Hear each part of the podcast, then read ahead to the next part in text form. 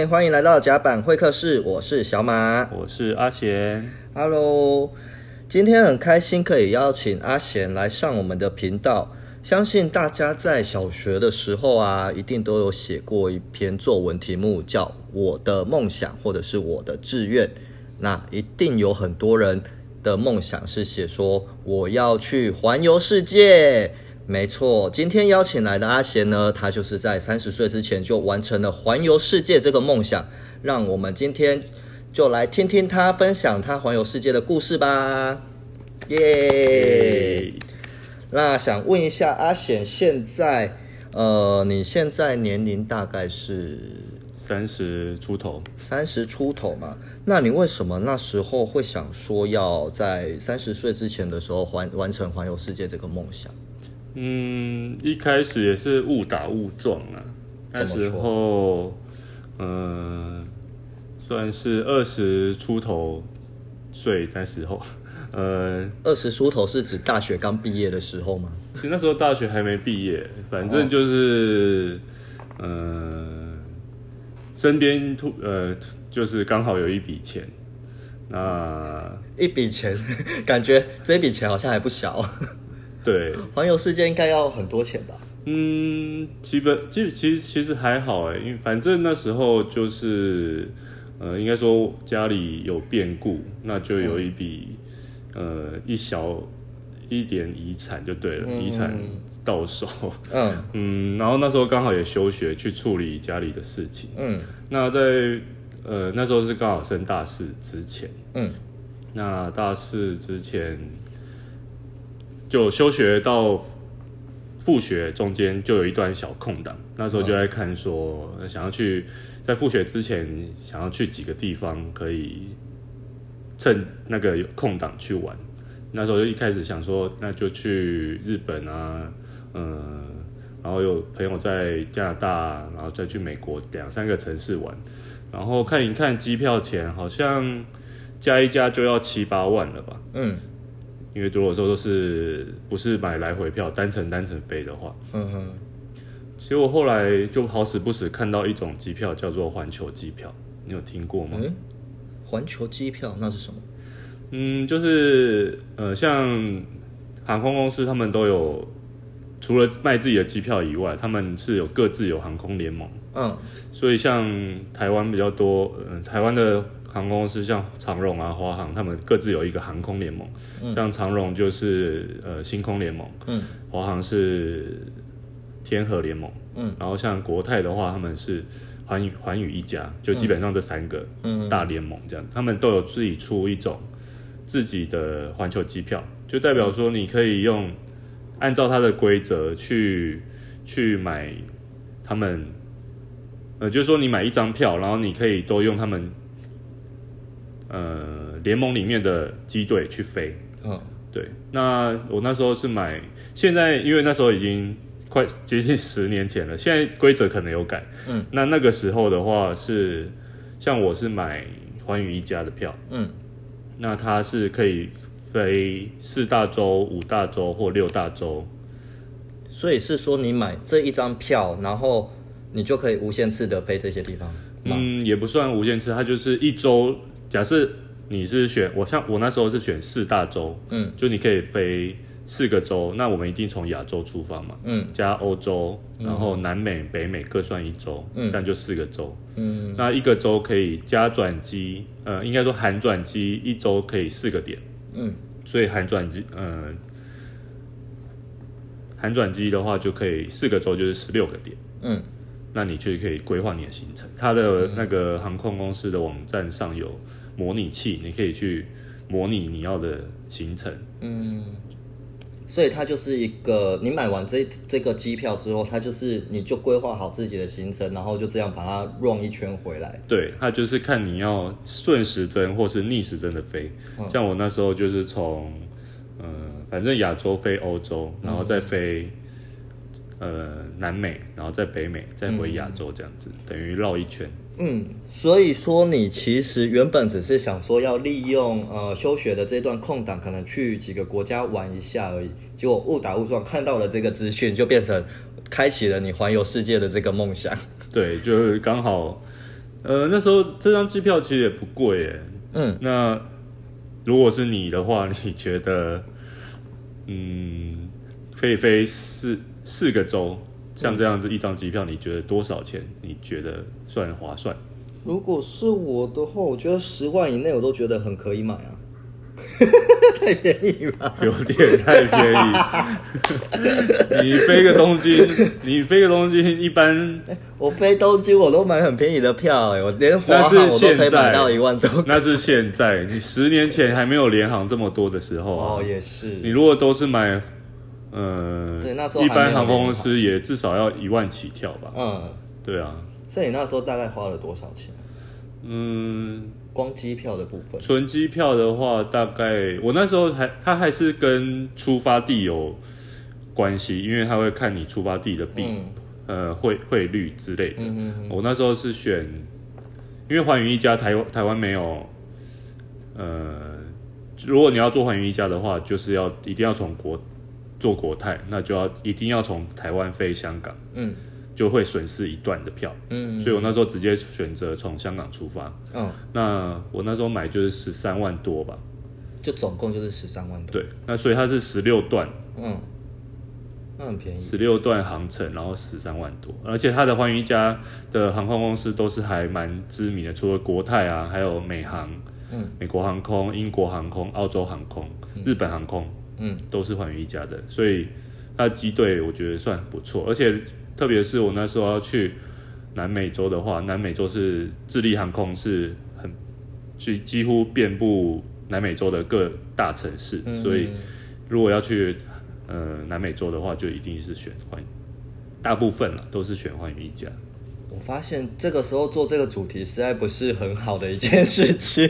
听他刚刚听阿贤这样分享，就真的好想要赶快出去玩，可是。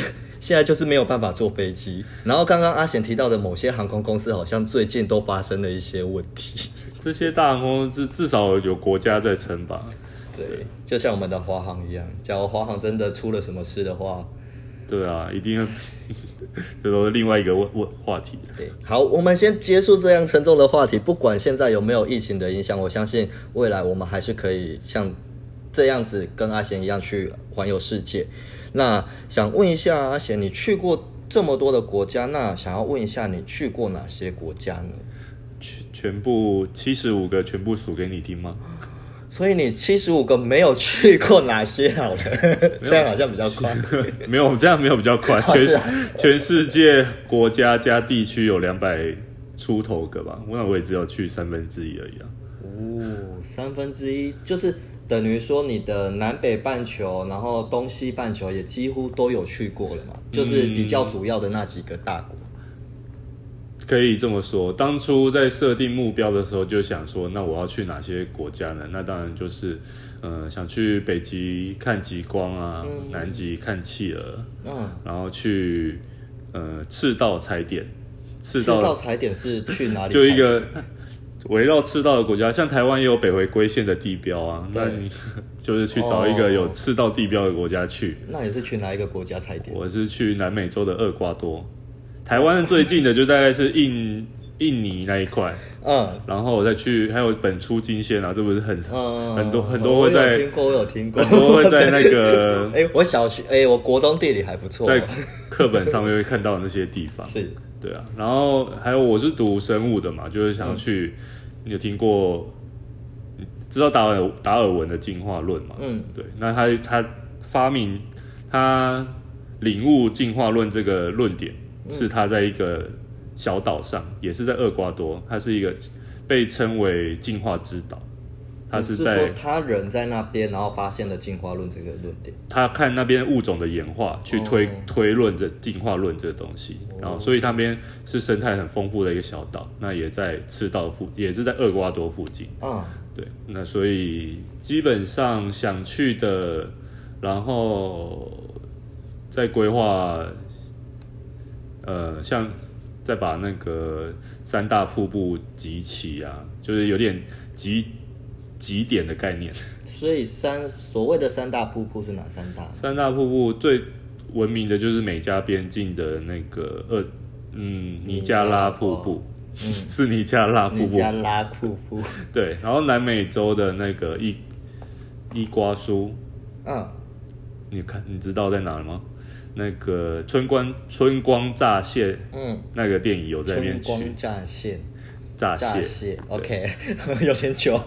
好，我知道，我有听过。对，在那是在阿根廷跟巴西的边境，嗯，然后另外一个就是非洲的维多利亚大瀑布，嗯，对，一个是最宽的，一个是水量最大的，嗯，然后一个是最小的，那个。落差最大的，落差最大，我有点忘记了。反正三大瀑布就是，所以你三个都还没去过，还是都去过了？都去玩了，好厉害哦！所以你去过这么多个国家，好，没关系。相信阿贤他分享的这么多，大家听得一定意犹未尽。那我们就先休息一下，等下来请阿贤分享一下他最难忘的那几个国家是哪些哦。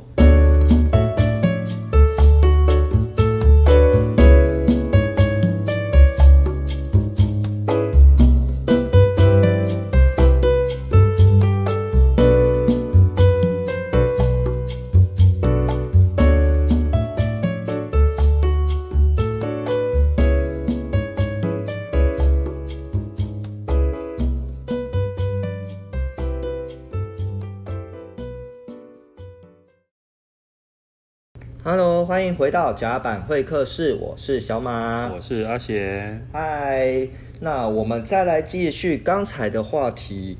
刚刚阿贤分享了他为什么想要去做环游世界这件事情，那想要再来问问阿贤说，你去了七十几个国家啊，那这些国家有没有让你特别难忘的一些经验？嗯，其实在，在呃。旅游到一开始都比较有新鲜感啦，那到、嗯、到了像欧洲啊，你如果去很多城市，你会觉得都长差不多。我的意思是说，呃，为什么？我的意思是说，那些都是欧洲城市，可是，呃，要说到哪到哪个，你要你刚才问题是让你最难忘的国家？对，那通常你在那个国家就是会遇到。通常是遇到比较难忘的人，才会让你觉得那个国家。例如遇到扒手之类吗？我是没有遇到衰事啊，蠢事有，可是衰事没有。像我在在阿根廷的南部的城市，就遇到一个巴西的女孩。嗯，那她。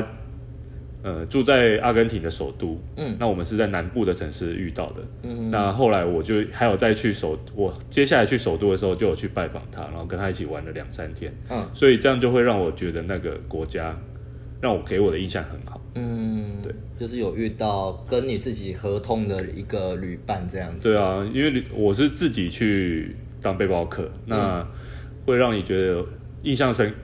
深刻的话，就是在中间遇到什么人，什么人，我觉得那个是比你去到某个国家很想去的，让你很印象很印象深刻，或者是很难忘的，还是看你遇到什么人。对，真的很多时候，就像我们去旅游，也会希望说找个比较好的旅伴，是吧？旅伴如果不好的话，这趟旅程好像就会被大打折扣。对，对，那。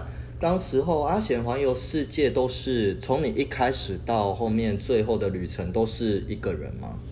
对，一开始因为一开始的时候还是学生，你其他人就是你同学也可能没有时间或没有钱跟你一起出游。嗯，那第二次呃环游世界之前，当然有想过要找旅伴，可是后来想一想还是。算了，怎么说？有找过旅伴，可是呃，就是讨论啊、前置作业啊，或者时间啊，这些东西都很还蛮难巧的啦。嗯，那基本上我自己的话，嗯、呃，从十八岁开始，第应该说，我第一次很比较大的自助旅行，就是十八岁的时候在日本，就是做。新干线啊，坐火车就是自己到处玩，嗯、所以自己的自己一个人旅行的经验都还不错，所以就没有觉得一定要找旅伴。嗯，对啊。那其实，在路上只有你只有一个人的话，反而遇到其他的背包客，不管是其他国家，或是也有遇过台湾人，那你也可以更弹性的去跟人家一起一起一起走行程啊之类的。哦、如果你有旅伴的话，你原本就有一个旅伴的话，那你就是变成要、嗯、你要配合对方这样子。对，嗯，那想问一下，就是你去了这些国家啊，那你有没有觉得有什么国家是你去过，然后你还会想要再去的？嗯，还会想去的第一个就不我不外乎我刚才讲的阿根廷，可是重重要重点是阿根廷的签证实在太麻烦了。怎么说？嗯，就是他因为美国美国的签证政策不一样嘛，那阿根廷就是他会要求你出示很详细的行程规划，嗯，每一天的哪些行程，嗯，然后配合你的机票，然后他最后可能只会给你，比如说你的。行程是十天，他可能只给你十五天的签证，嗯、就他的签证政策比较严格，嗯哼，所以你就是，而且阿根廷的在台湾办签证的地方，你只有现在不知道有没有增加。那时候我就是跑台北的办，可是我又不是住台北，就变成你被打枪他就退回，那你就要再跑一次，跑两次，嗯、就是不是像免签国家那么方便。嗯，再来会想去的还有墨西哥吧，墨西哥我觉得。也还不错。那为什么像阿根阿根廷跟墨西哥是你会想要再去的国家？阿根廷的话，是因为你在那边有遇到什么事吗？嗯，有朋友遇到把扒手，我是没有。对，因为对啊，自己的财务那些不露白，这些都要做好了。那阿根廷的话是有遇到还不错的当地人也有，那还有刚才就讲的那个巴西女孩也有。嗯那就他们就会带你去玩，去去认识一些比较当地的生活，嗯，对吧？因为我们自己走还是很难脱离那个背包客的窠臼，窠臼 就是旅旅旅游，就是观光客的窠臼啦。你还是会找景点去玩啊。那、嗯、如果你要体验当地的生活的话，还是比呃比较，如果有当地的朋友，当然是会玩的比较。开心。嗯，真的，就像如果有外国人来我们台湾，如果像假如今天你的外国朋友来台湾，然后来认识我，我也会很希望说，我可以带他们到一些我们比较自己知道的地方去玩。对，反而不会带他们去那种他们在旅游书上面会搬得到的那些景点去。对，当然那些景点也是必要啦，嗯，就是去拍照打卡的景点。对啊，其他你就会找带他去一些，比如说外国人不会去的夜市啊之类的。对，就像我刚刚脑海中啊，突然浮现那个比萨斜塔。对，就是每个人都说去那边就一定要去拍斜塔，然后一定要手在那边摆着要去扶它，或者是要去抓它等等之类这类的照片。可是就会，我们后来就会发现，这就是一个打卡景点。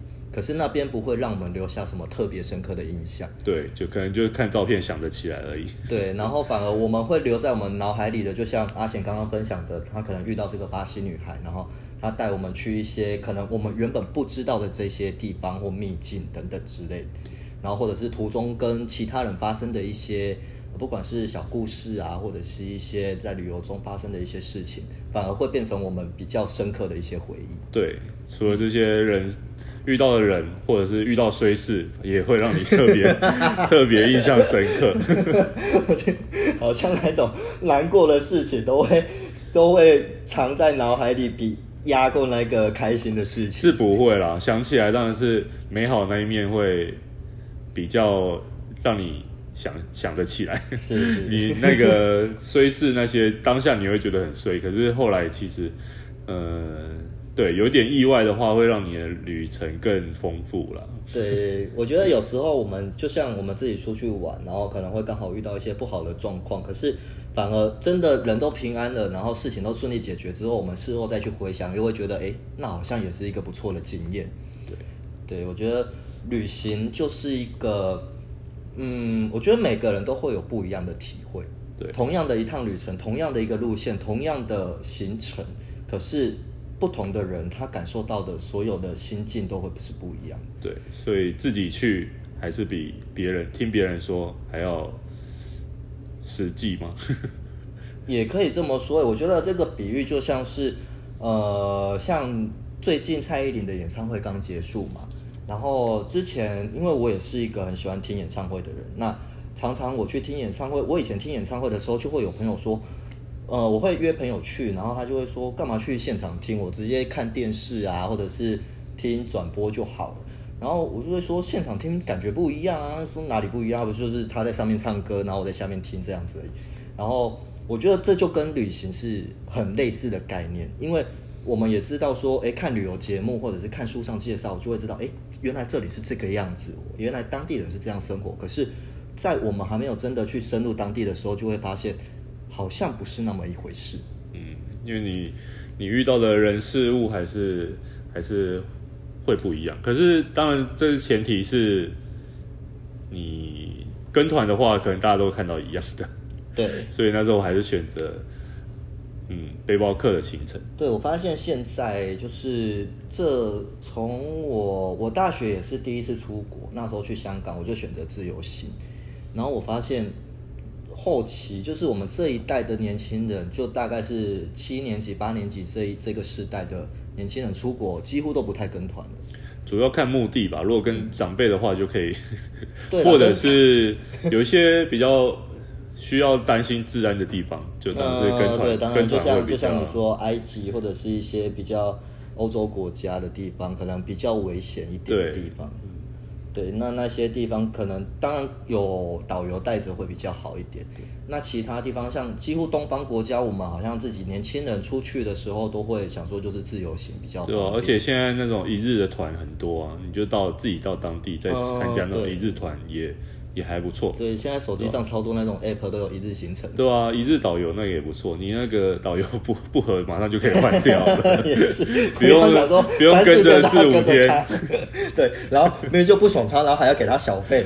真的。对，好，那。很谢谢阿贤在这边分享他这些就是去了这么多国家的旅游经验。那相信很多朋友啊，一定也有在规划自己之后想要出去旅游的一些行程。那我们就先休息一下，等一下下一段节目我们来请阿贤跟我们分享一下，如果我也想要去环游世界的话，我应该要做些什么事呢？好。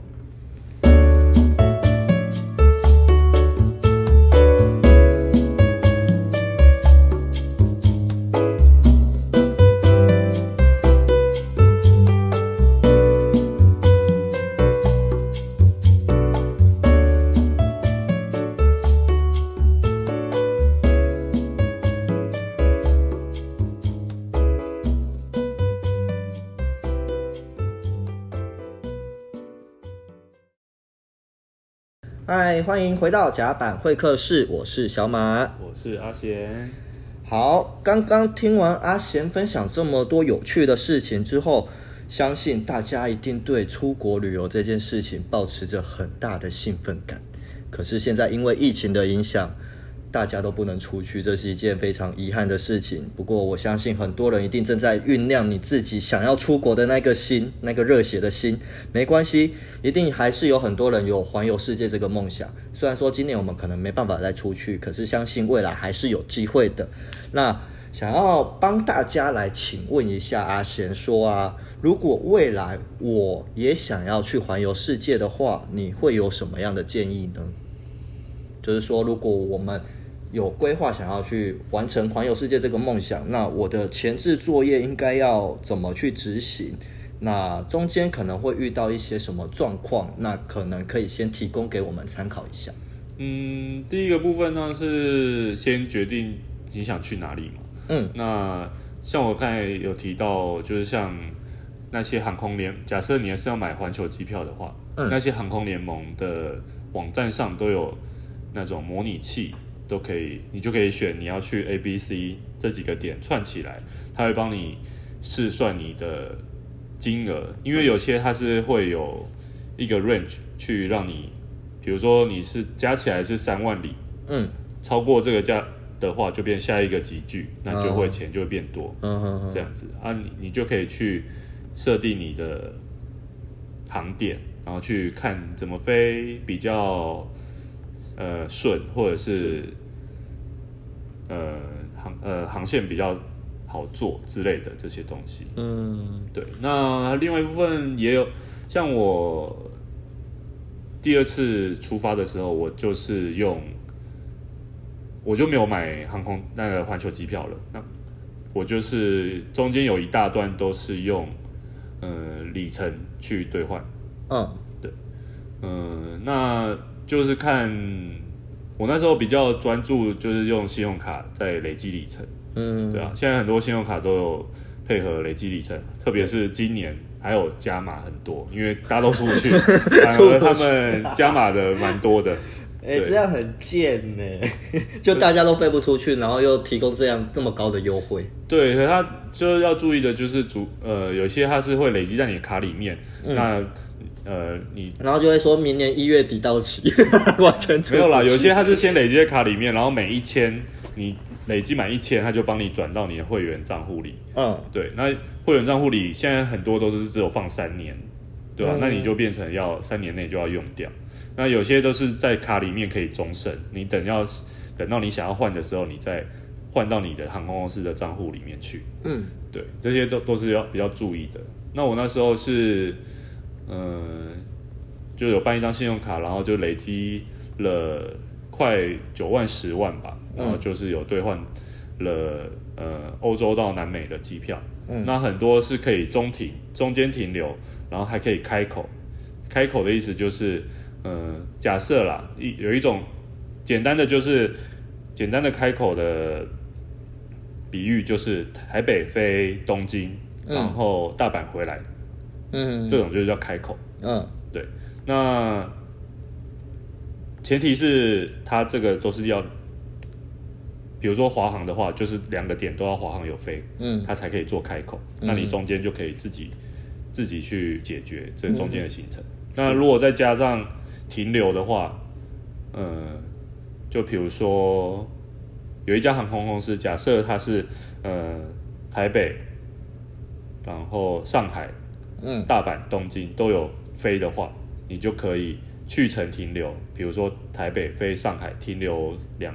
两天或三天，嗯，然后飞到大阪，然后做个开口，嗯，了解，到东京，然后回来台台北，嗯，这样你就变成有一张票有三个点，嗯，就可以把那个票最大化，也是一个比较经济实惠的一个做法。对，做开口，开口跟停留比较少人会知道了，因为大家都通常都是买单点来回这样子。嗯那些就是除了机票这个部分以外啊，像大家应该最关心的就是我要准备多少钱去，就扣除掉机票，大概就是好，大概十几万，刚刚大概预估的价钱就是十几万左右。那像我们自己的呃，不管住宿啊，然后可能交通其他的交通费，然后食就是餐费等等之类，主要这三大项，大概你会建议说准备大概多少钱？主要还是看天数跟你要去的点，嗯，因为住宿的话，如果你都住背包客栈的话，如果你都不是住大就是豪华酒店的话，我觉得就算再贵再贵的国家，像是北欧或者是西欧那些国家，嗯，最再怎么贵，差不多一天晚上一千块。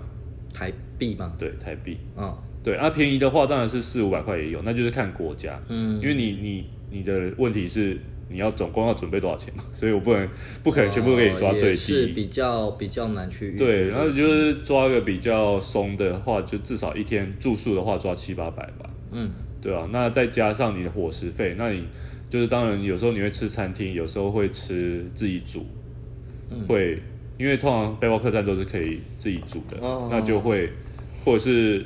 麦当劳 就是一可能两百，麦当劳真的是全世界的好朋友。对，两三百块一餐。嗯，那伙食费你可以呃比较宽裕一点，可以抓个一天抓个一万，五百到一千吧，五百到一千还是看个人啊。那对啊，因为其实这 range 都很广，就是你要自己评估自己的嗯的能力，然后去看你到底那一天。那另外额外的话就是就是门票嘛，就是如果你要去那些景点，你就可以先查好门票，有些是要钱，嗯，要钱的。所以十一住行住的住就是那个钱嘛，那车的话就是，嗯、呃，看你是坐巴士还是如果是欧洲的话，它也是有国铁券，你就可以比较好去抓你移动的那个交通费。嗯，对啊。所以其实还是要看自己的财力状况，可是没有钱还是有没有钱的玩法，只是可能会比较辛苦一点点。对啊，当然坐巴士你口越久，当然是越便宜啊。是，对，那还是看。就是你要玩多久，你想去哪些地方玩多久，然后预算多少，然后去抓一下。那当然是，嗯、呃，有个 U 比啦，就是还是要有一点现金在身边。那主要的话，我出国还是比较多是用信用卡的部分。嗯，对啊，相对比较安全，除撇除盗刷那些东西，嗯、对账单还来的时候还是要看，对吧、啊？不要傻傻就付掉。然后像我。呃，账户也是，呃，还有外币提款的账户也是做，嗯、呃，反正你要提款那张卡就不要放太多钱，嗯，你要要提的时候再从别的账户转进去，然后该提的提出来，剩下不要剩下钱在里面，因为有时候有被侧录这些东西，哦、就是防盗的这些东西还是要做比较好。在国外凡事还是要多小心。对啊，没，嗯，好，就是少一事。多一事不如少一事，没错没错。对，那最后啊，想要问一下，如果今天如果这些就是如果有朋友想要去环游世界的话，你会怎么去建议他们？就是他们要做什么样子的心理建设，或者是做怎么样的前置作业？就是无关乎他自己的金钱、经济状况，或者是旅游行程。就是他如果今天决定要去了，那他要保持着什么样的一颗心去？当然就是越开放越，嗯、呃，应该说没有准备就是心情的部分没有准备就是最好的准备，你就要有一个开阔的心，你就不要不要设定说，嗯、呃，我一定要去完成哪些哪些事，因为很多都是中间你会突然去改变，嗯，或者是突然想做什么，或者突然不想去哪里了这些东西，像我，呃。第二次环游世界的时候，已经比较有经验了，所以我基本上，呃，行程只规划了前面三个月，那后面就是边走边买边看边决定要去哪些。嗯、那前提也是你去的那些国家，你的签证要政策比较宽松，嗯，所以我是把需要签证的国家排在前面去，嗯，那后面就基本基本上就是去免签或是落地签的国家，这样你的、嗯、你的。行程会比较弹性一点，嗯，对吧？那也呃，如果是没有很很多呃一个人或是背包客或者是自助的朋友的话，嗯、还是建议先从。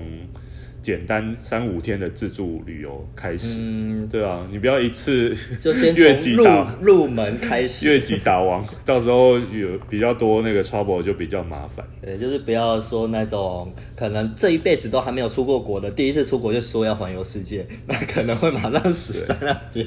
那至少一点语言能力要有啦。所以你的英文很好喽？嗯。还可以沟通，可以沟通的状态，可以沟通，嗯，对，那就语言能力至少至少要敢讲，嗯，不怕讲错，就是至少敢讲，嗯，对啊，那如果真的不敢，那就至少带个会讲的。现在手机很方便，有那个翻翻译棒，对，那是现在这个时代了，四五年前跟十年前是没有，那时候多困难啊。对，可是我觉得越是那种越。就是越艰困的环境下，反而我们可以得到的东西会更多。可以可以，像我在中南美洲有六个月都靠 WiFi，哦，我我自己也觉得蛮厉害的。那六个月都都没有，就是靠那个 hostel 的 WiFi 而已，我觉得自己觉得很厉害。啊、真的，现在人如果手机没有网络，早就不知道崩溃到哪一个点。真的 对，好，很谢谢阿贤刚刚这么精彩的分享。那。刚刚最后阿贤有提到啊，就是抱持着一个比较开放的心情去，呃，去做环游世界这件事情。就是不要去局限说我一定要去完成什么事情，或者是我一定要去做到哪些事情，那反而可能会让自己的行程去有一种绑手绑脚的感觉。我觉得当他在讲这一段的时候啊，我也想到一个点，就是跟好像跟我们的人生经验是可以叠，就是 match 在一起的，就是。我们人生常常会去规划说，诶，我们接下来到了可能三十岁要做什么，四十岁要做什么，然后接下来要完成什么样的事情。可是，往往我们还没有到那个时间点的时候，好像会有一个意外就先发生，导致说我们没有办法照我们如期的状况去完成。就像近期也有很多那种一些，今年就是大家都会说，二零二零是一个很奇怪的年，因为很多我们熟悉的一些名人都突然的就走了。那我觉得这个时候大家都一定会说，一定要把握当下。那真的把握当下这件事情很重要，就是你有什么想要做的，有什么想要完成的，不要再去等说，呃，未来有时间，或者是明天还有机会的话再去做。我们都不知道是明天先来，还是未呃还是意外先来。所以我觉得把握当下是一件很重要的事情。希望我们也能有勇气，就像阿贤一样，去完成自己的梦想。去做环游世界这样子的梦想，期待下一次有更精彩的故事再听阿贤分享喽。这里是甲板会客室，我们下次见，拜拜。拜拜。